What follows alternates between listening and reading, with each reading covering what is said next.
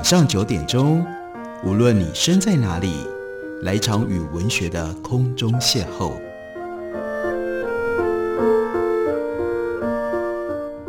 杨照谈书，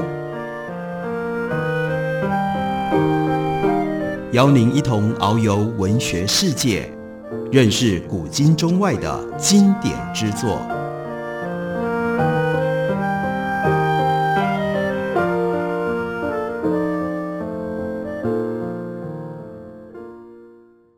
各位听众朋友，大家好，欢迎收听杨照谈书。本节目以台北广播电台 FM 九三点一，每个星期一到星期五晚上九点为大家播出。我是杨照。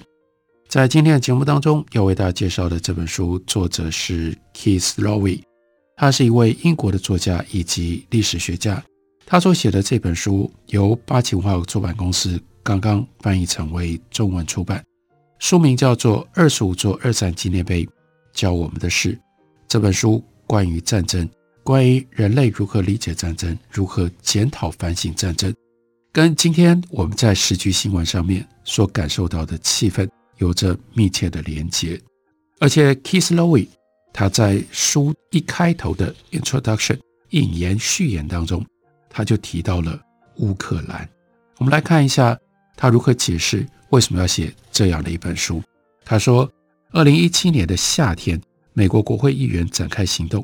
着手拆除政府建筑外围街道上广场上的南方邦联英雄雕像，举凡曾经在十九世纪南北战争期间为了维护白人蓄奴权而战的人物，像是当时南方邦联的总统 Jefferson Davis，还有当时南方军队重要的统帅 Robert Lee 等等，这些人从此不再被当作二十一世纪。美国人民应该效法的榜样，随着这些古人跌下神坛，行动进一步扩及全美各地，一座又一座的纪念碑就这样在接二连三的抗议跟反抗议的对峙当中被推倒了。我不知道大家对这个新闻还有没有印象，但这个新闻在当时在美国引起了很多的骚动跟争议，这也就是引发了 Keith Lowe 他为什想要写这本书。其中的一个重要的刺激，他说：“其实，在美国发生的这种事情一点也不奇特，在世界其他地方还有别的历史遗迹正在崩塌。”他就举了几个例子：南非 Captain 大学校园外的有一座雕像，那是 Cecil Rhodes，在二零一五年被移除了。又有人大声疾呼，要把南非国内所有象征殖民主义的符号。通通都铲除。没过多久，南非有一个叫做“推倒罗德斯”的运动风潮，这样的风潮蔓延到全球。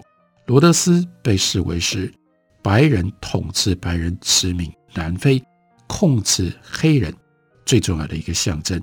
所以这个时候，就包括英国、德国、加拿大都有了要把罗德斯或者像罗德斯这样的一种。象征帝国主义殖民者的雕像，要把它给拉下来。伊斯兰基本教育分子同时是以达到偶像崇拜为名，就开始摧毁位于叙利亚跟伊拉克的几百座古代的雕像。无独有偶，波兰跟乌克兰这两国政府也都宣布要全面移除共产主义的历史遗迹。这一波反传统浪潮就此席卷全球。在这里做一个简单的补充，这个浪潮当中，刚刚提到乌克兰，乌克兰当时就是一个非常强烈的去俄罗斯化、反俄罗斯历史的这样的一种潮流。他们要否定自己在苏联时期跟俄罗斯的许多连结关系，包括当时的这些俄罗斯历史所留下来在乌克兰的铜像、雕像，都要把它予以摧毁。就是这样的一波政府既定的文化策略，因而使得乌克兰和俄罗斯之间的关系越来越紧张。这是我们今天了解俄乌战争其中一个不能够忽略的背景。我们再来看 Keith Lowe 说：“对眼前所发生的这一切，我看得十分的着迷，但也有某一种难以置信的感觉。要是换成我成长的年代。”在一九七零、一九八零年代，不可能有人想象这种事情会发生。这些地方的纪念碑，顶多就是一个街头摆设罢了，不过就是人们聚会或者是出游的方便去处，因为方便说，那我们就约在那个雕像底下吧，几点几分？你看，这就是雕像最重要的作用了。没有人会对这些一直在那里的古迹有太多的想法。有一些是人物雕像，留着夸张的胡须，都是一些早就已经被遗忘掉的老男人，而且几乎都是男人。另外还有一些呢，是用钢材跟混凝土制成，呈现几何形状的物件。但不管是哪一种，没有人会好奇的去追究这些雕像、这些纪念碑是从哪里来的，是为了什么。那个时候，如果你嚷嚷说要移除这些古迹，这就是吃饱没事干。大部分人早就对于古迹见怪不怪，毫不在乎。然而，就在过去的这些年当中，曾经被视而不见的物体，却突然变成了大众关注的焦点。有一些事起了重大变化喽。在拆除某一些旧纪念碑的同时，人们继续建造新纪念碑。大家应该还有印象吧？二零零三年，在美国入侵伊拉克，美军打入巴格达的时候，巴格达市中心的斯坦·胡塞的雕像被推倒了。这一幕场景后来就变成伊拉克战争的象征。萨达姆·胡塞的雕像被铲平了之后，还不到两年，原来的位置上树立起一座新的纪念碑，这大部分的人就不知道了。一个伊拉克家庭高高举起太阳跟月亮的雕像，对于参与设计的艺术家来说，这座纪念碑要代表伊拉克期待一个以和平自由为特色的新社会。然而，贪腐。极端主义很暴力，后来换了另外一副面孔，东山再起。我们都知道，在那几年当中，伊拉克乱成一团，绝对不是和平跟自由的社会或者是国家。所以，雕像所象征的期待，快速的就化为泡影。诸如此类的变化此起彼落，出现在全世界。在美国，刚刚提到了 General Robert Lee，他的雕像被。拉倒了，在原来的地方树立起 Rosa Parks 或者是 Martin Luther King 他们的纪念碑。Rosa Parks 就是最早因为拒绝在公车上让座给白人，被白人赶到后面去，因而引发了波澜壮阔的美国黑人民权运动。那 Martin Luther King 大家应该知道，他是美国民权运动当中。最重要的领导牧师。另外，在南非刚刚提到的 Cecil Rhodes 雕像倒下来之后，那盖起谁的雕像呢？Nelson Mandela，他是打破南非隔离政策的最重要的黑人英雄。在东欧，我们看到 Masaryk，还有这一些国族主义的伟人纷纷华丽登场，这个时候取代了。列宁跟马克思的雕像，在亚洲有一些地方，最近落成的纪念碑，它的尺寸大得吓人。例如说，印度刚刚替一九三零到一九四零年代印度独立运动当中扮演重要角色的一个政治家，叫做 Patel，塑了一座全新的雕像。这一座巍峨耸立的巨物，全高高多高？真的非常吓人。一百八十二公尺，五十层楼这么高，是现今全世界最高的雕像。可以想见，这当然必须要耗费非常多的资源跟成本。那为什么要盖这么大的这座雕像呢？展现出来是一种常人难以理解的高度自信。而且这类结构体，这绝对不可能是即兴之作，是为了要确保可以长存百年而设计的。但这不是给自己找麻烦吗？你确定知道这个雕像会比列宁、罗德斯，或者是曾经看起来无比永恒的人物，可以得到更好的下场吗？所以 Keith Lowe 说，在建造这些纪念碑的时候，有好几件事情同时发生。纪念碑反映出人们的价值观，而每一个社会都自欺欺人。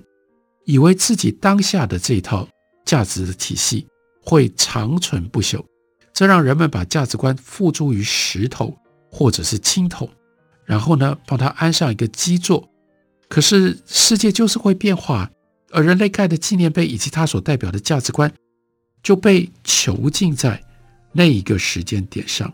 当今世界正以前所未有的速度在变化，几十年甚至几百年前树立的纪念碑，当然就不可能再代表我们所珍视、我们所肯定的价值了。眼下这些由纪念碑挑起的争议，几乎都离不开身份认同。当年那是白种人宰制全球，要替一群白人老头树立雕像来表彰，这以当时的气氛来看是理所当然的。但是今天是什么？今天是多元文化，而且要求性别平等。在这样的一个世界，大家当然就开始提出质疑了。我们可以到哪里找到女性的雕像吗？没有。像南非这样一个黑人占多数的国家，为什么都是欧洲白人的雕像呢？像美国这样的一个拥有地球上最多样化人种的国家，为什么我们在公共场所看不到丰富的多元色彩呢？但其实，请大家听一下。Keith Lowe 他的这个提醒，在这些争论背后，还藏有更基本的问题。人们好像没有办法决定我们的共同历史应该在我们的生命当中占据什么样的位置。一方面，我们认为历史是世界赖以建立的坚实的基础，我们想象它是一股良善的力量，给人类机会从过去汲取教训，从而可以展望未来。这样说的话，历史就是我们身份认同的依据。但是永远都有另一部分，另一方面，我们又意识到这股力量使人迟钝僵化，严格限制人类遵循几个世纪过时守旧，还老是带着我们走上回头路，一次又一次犯下同样的错误。所以说，如果我们不抱着如临大敌的心态，很有可能我们会被历史糊弄得眼花缭乱。这个时候，历史就变成了一场梦魇，而我们会永远无法醒来。所以，Keith Lowe 他用这样一种非常清醒、非常敏感，另外充满了醒思跟论证的方式来看待这些到今天还留在我们身边的纪念碑。我们休息一会儿，回来继续聊。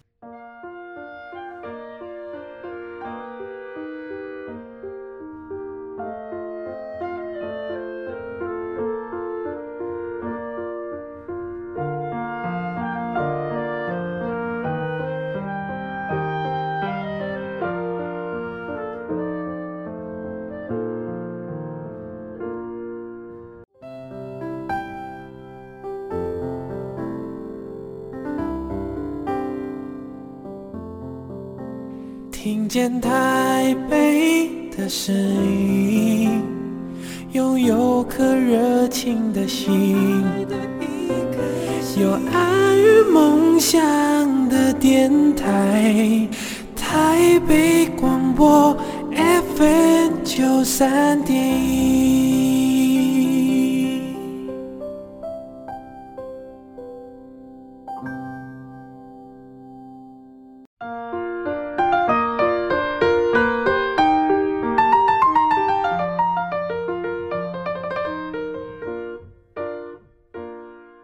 感谢你继续收听《杨照谈书》。本节目以台北广播电台 FM 九三点一，每个星期一到星期五晚上九点，为大家播出到九点半。今天为大家介绍的这本书是 Keith Lowe 他所写的《二十五座二战纪念碑教我们的事》。不过，在他所选择的这二十五个纪念碑，其中有一个他自己都承认，这不是典型的纪念碑，大家大概也不会把它当做纪念碑。可是，为什么要特别放进来呢？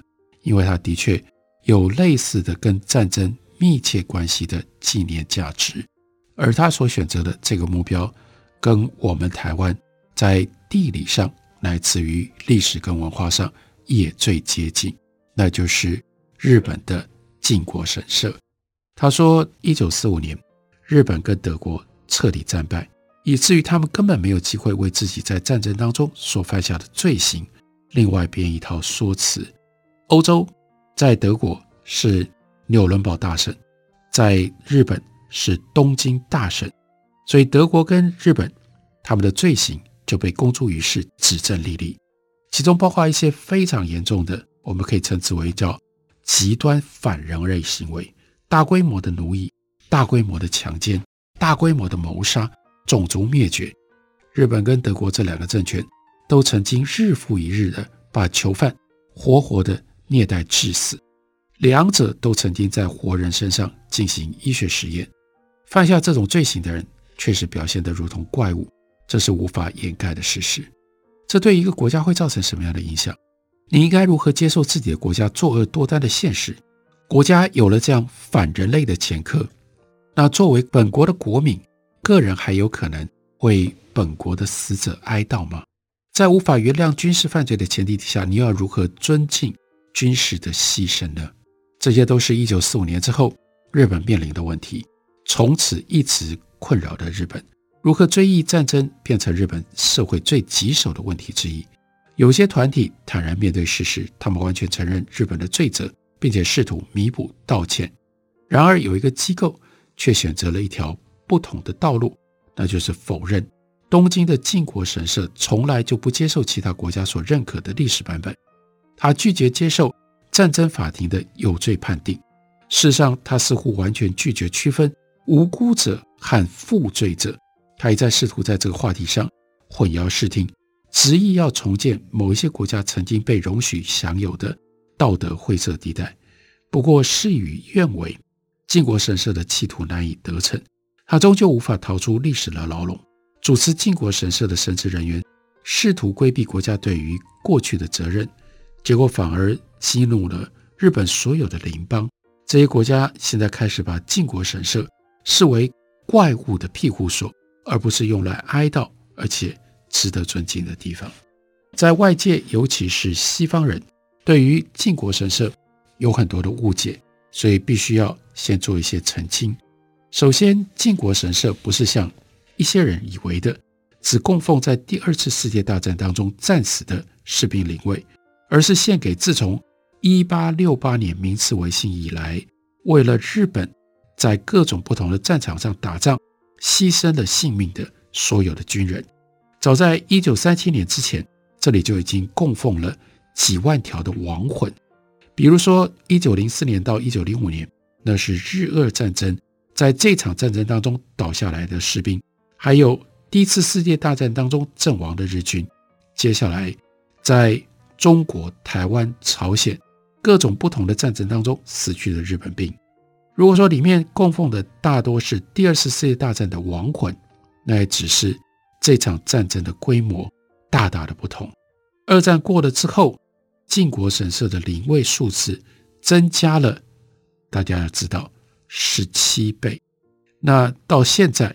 靖国神社里有超过两百四十六万六千个人名被当作像是神一样列在登记簿上，其中百分之九十四是一九三七年到一九四五年第二次世界大战当中的死者。这就是为什么 Keith Lowe 会把靖国神社选为二战纪念碑最主要的理由。他不是不知道靖国神社里面另外供奉了。很多其他的亡灵，但是绝大部分超过百分之九十都是死于二次大战当中的日本军人。接着说，和本书描述的其他地方不一样，靖国神社不是一座纪念馆或纪念碑，严格来说，它是一座祠堂，有点像教堂或者是寺庙。一般日本人来这里祭奠他的祖辈，就跟美国人到阿灵顿公墓去追念父亲。或者是英国人去法国的 Trivial Memorial 告慰自己的祖父一样。然而，死者并不是葬在这里，这里只供奉死者的灵魂，名字跟其他的细节被抄写在纸卷上，然后存放在神社主神坛后方的一个储藏室里面。访客来这里表达敬意的时候，他就站在祠堂前面，先行深鞠躬礼，拍手两次。来呼唤神祇，然后祈祷。在路过的游客眼中看来，一定很难够理解为什么这个地方纷争不断。这里日本的靖国神社气氛宜人，丝毫没有一点作秀或者是冲突的成分，你就只会感觉到安宁、优雅、和谐。游客从东面进入到靖国神社的戒指，会走上一条长长的、两旁长满了成年树木的石铺步道，在这里会看到精雕细琢的石狮子，还有刻有铭文的巨石。一根柱子上站立着日本陆军创始人大村义次郎的雕像，有点像伦敦的 Nelson Memorial。接下来我们看到是几十棵樱花树从正门一路列队到神社前面。到了每一年四月樱花季的时候，它们像着火了一般盛放。神社的另外一边有一条阴凉的走道，蜿蜒在一系列纪念碑和一座庄严的池塘花园当中，如同镜面一般的池面，偶尔因为一条巨大的锦鲤游过而浮现粼粼波光。表面看来，靖国神社没有什么让人讨厌的地方啊。每个国家都得要哀悼自己的战争死难者，日本也不例外。日本人民理应能够进来追忆那些为伟大事业而死去的同胞，哪怕这伟大事业最终被证明是误入歧途，牺牲者要得到承认。在这座令人心焦的城市当中，应该没有别的地方。比这处平静的避风港更适合来处理这件事。如果这是靖国神社传递的唯一的讯息，不会有争议。然而遗憾的是，有些信息隐藏在松树跟樱花之间，让人们很难看得清楚。以散布在神社戒指当中的许多纪念碑来说好了，很少有人会对战争遗孀、动物、巡逻艇、官兵。甚至神风特工队飞行员的纪念碑有意见，但是呢，神社后面还藏了一座日本宪兵队的纪念碑。日本宪兵队是一个在战争当中令人发指的残暴的组织，他的暴行遍及曾经被日本征服的国家，他们也在日本的国内恐吓平民。大量无可争辩的文献列举了这个令人害怕的组织。他们曾经犯下的种种侵害人权的行径，我相信大家知道，在中国、在台湾，日本宪兵队都是很让人害怕，当然也就犯下了许许多多残酷暴行。这是我们在台湾、在中国的共同记忆之一。日本宪兵队还负责管理监狱跟战俘营，迫使数十万的平民跟战俘劳动致死，或者是活活饿死。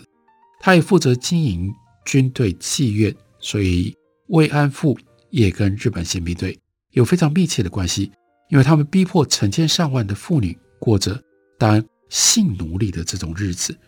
日本宪兵队还负责铲除并且恐吓任何表现出反战情绪的日本百姓。在西方，性质和日本宪兵队最近似的组织，那应该就是纳粹的党卫军，或者是。前苏联的秘密警察，那么日本宪兵队凭什么竟然会在靖国神社也享有如此尊荣的待遇呢？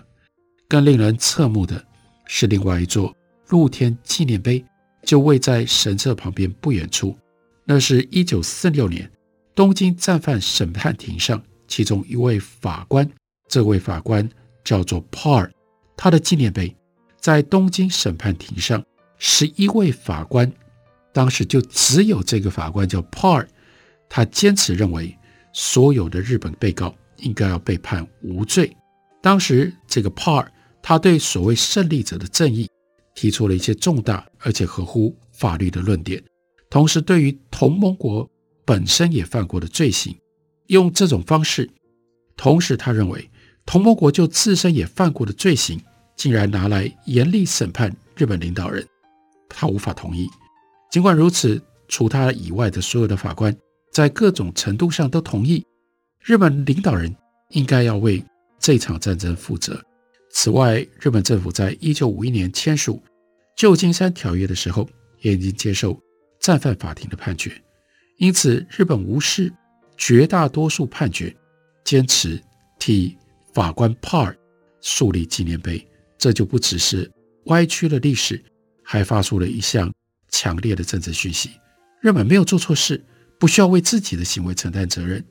这也是靖国神社社方执意要宣传的观点。